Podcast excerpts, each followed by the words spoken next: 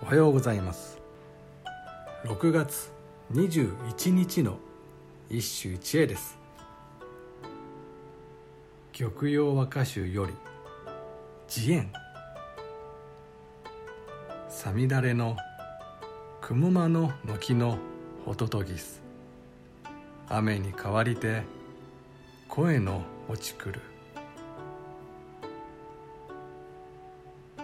さみだれの雲間の軒のほととぎす。雨に変わりて声の落ちくる。さみだれの雲の隙間から雨ではなくてホトトギスの声が落ちてきた。開脚めいているがどうだろう。呼び人は慈円慈円といえば多分に堅物のイメージがある。それは摂関家の筋であり天台座図というエリート。愚官書を書き後鳥羽院をも戒めたというものもあるが何より百人一首のあの歌。大けなく浮世のために追うかな。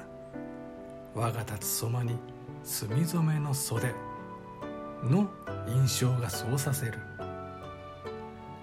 他の坊主連中がそのくせ艶っぽい歌が多いのに慈円だけは民に寄り添ってご立派だ。皮肉を言いたいのではない。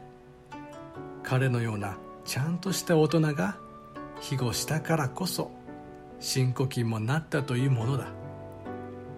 さてであるからして今日の歌も決して滑稽を狙ったものではなく思いもよらぬ体験に寄せた素直な感動であろう。